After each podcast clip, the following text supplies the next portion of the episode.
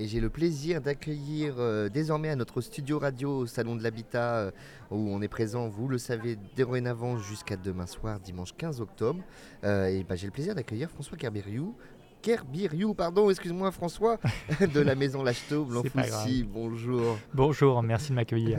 Avec grand plaisir. Alors je le disais, donc toi tu travailles pour Blanc-Foussy, la maison Lacheteau.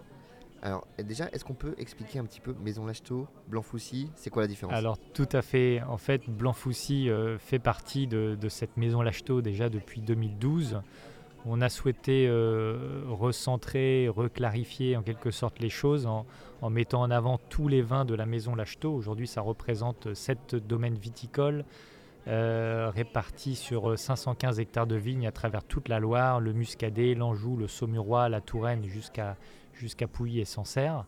Euh, Blanc Foussy est une marque euh, iconique euh, maintenant connue de, quasiment tous les Tourangeaux, je l'espère, qui regroupe les appellations Vouvray, Crément de Loire et Touraine, mais tout ça sous la bannière, sous la société vraiment Maison Lacheteau, qui elle voilà, représente tous les vignobles que, nous, avons. Qui, voilà, qui est la maison mère en effet, et donc, voilà, qui, est, qui, est, qui est beaucoup plus large et Blanc Foussy est un domaine de la maison en fait. Tout à fait. Alors, tu, le disais, donc vous avez repris euh, le domaine en 2012. Oui. Euh, alors, j'ai envie d'être un, petit peu taquin. ça n'avait pas une très bonne réputation à l'époque, Blanc-Foussy, si je me rappelle bien. Comment vous avez fait évoluer un petit peu l'image? C'était un peu compliqué lorsque, lorsque nous avons racheté cette, euh, quand même, c'était, c'était une belle maison parce que c'était connu. à la base, c'était quand même deux frères qui, qui, avaient, euh, qui avaient créé ça entre donc, le, le, site que nous avons toujours à, à Bléré et puis à Roche-Corbon. Ils voulaient, euh, ils utilisaient en fait cette appellation Touraine pour redynamiser la consommation des vins effervescents, donc toujours fait en méthode traditionnelle, donc comme tous les créments, comme le champagne également, par exemple. Euh, et ça, ça a quand même très très bien fonctionné. C'était très qualitatif. Et ensuite, Bon, malheureusement, voilà, il y a eu plusieurs, plusieurs sociétés qui se sont intéressées à, cette marque et à ce vin blanc Foussy. Et euh, bon, ça a été géré un petit peu. Euh, enfin, ça a été géré de l'étranger. C'était compliqué dans, dans les apports. Ils achetaient des raisins qui n'étaient pas de grande, grande qualité. Donc, depuis 2012, il a fallu remettre tout ça à plat. Euh, recréer des partenaires solides avec différents vignerons, avoir aussi quelques, quelques vins qui viennent de nos propres vignes. Mais principalement, c'est une cinquantaine de vignerons aujourd'hui qui, qui travaillent avec nous à nos côtés et pour nous donner la meilleure qualité possible. Voilà, nous on fait les analyses avec eux, on, leur explique, euh, on leur donne des petits conseils pour, pour mieux traiter le, les sols, la vigne. Euh, on, fait, on fait beaucoup de choses à leur côté pour les accompagner et pour avoir la meilleure qualité de raisin possible. Mmh, parce que toi, tu n'es pas vigneron. Non, pas du tout. Je ne suis pas vigneron. Je sais conduire un tracteur, mais je ne suis pas vigneron. non, non, mais c'est important aussi voilà, de, de, l'expliquer. C'est 300 personnes, hein, c'est ça qui travaille pour la Maison Lacheteau au total. La Maison Lacheteau en tout, c'est à peu près 300 salariés. Donc voilà, donc vous avez des œnologues, vous avez voilà, chaque métier est représenté et accompagne les vignerons avec lesquels vous travaillez. Exactement. C'est vraiment tout un, c'est vraiment un vrai travail d'équipe. Ouais, c'est important de le, rappeler et c'est toujours bien. Euh, pour, pour, revenir à Blanc-Foussy, donc je le disais, voilà, il y a une petite période un peu compliquée. Aujourd'hui, j'ai l'impression que, voilà, que vous avez repris un peu le dessus.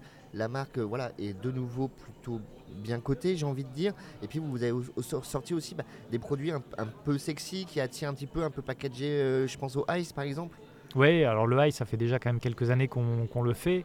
Euh, ça a permis d'attirer aussi une nouvelle clientèle, hein, des, jeunes qui ont pu euh, s'intéresser à un vin euh, très, très festif, puisqu'on va le consommer, on va mettre des glaçons dans le verre, verser le vin dessus et le consommer comme ça très frais. Donc il y a un vrai côté festif, ambiance guinguette, Loire, piscine, etc.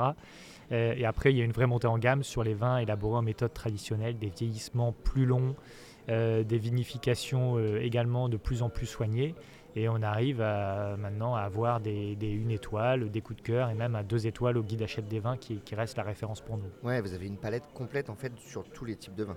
Exactement, on produit tous les styles de vins de la vallée de la Loire, des blancs secs, blancs demi-secs, des liquoreux comme le, le Bonzo par exemple du, fameux château de Fell qui est très réputé. On va avoir des rouges, on va avoir des, des, des vins rouges plus puissants, plus tanniques comme un chinon.